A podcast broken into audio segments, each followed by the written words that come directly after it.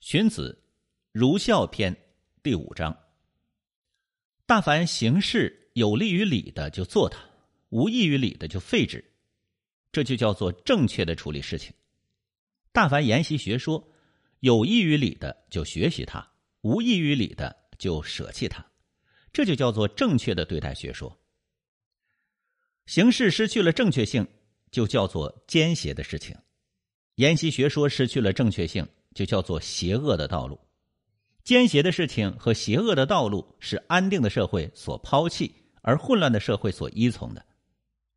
至于实和虚的相互转化，兼白和同义的不同，是耳朵敏锐的人不能听懂，眼睛明亮的人不能看见，善变的人也不能说清楚的。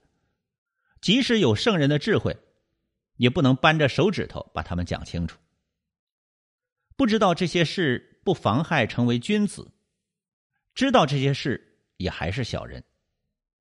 工匠不知道这些事，无害于成为巧匠；君子不知道这些事，无害于治理国家。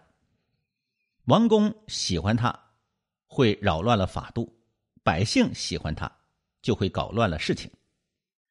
但那些狂惑、愚蠢、鄙陋的人，竟率领他们的门徒，申辩他们的学说。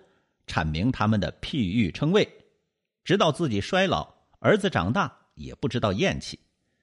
这样的人就是最愚蠢的人，还不如分辨鸡狗的人可以出名。《诗经》中说：“你若是鬼是怪，我自然无法看见你；你这丑陋的面目，我终会将你看透。”做这支善意的歌来揭露你的反复无常，说的就是这种人。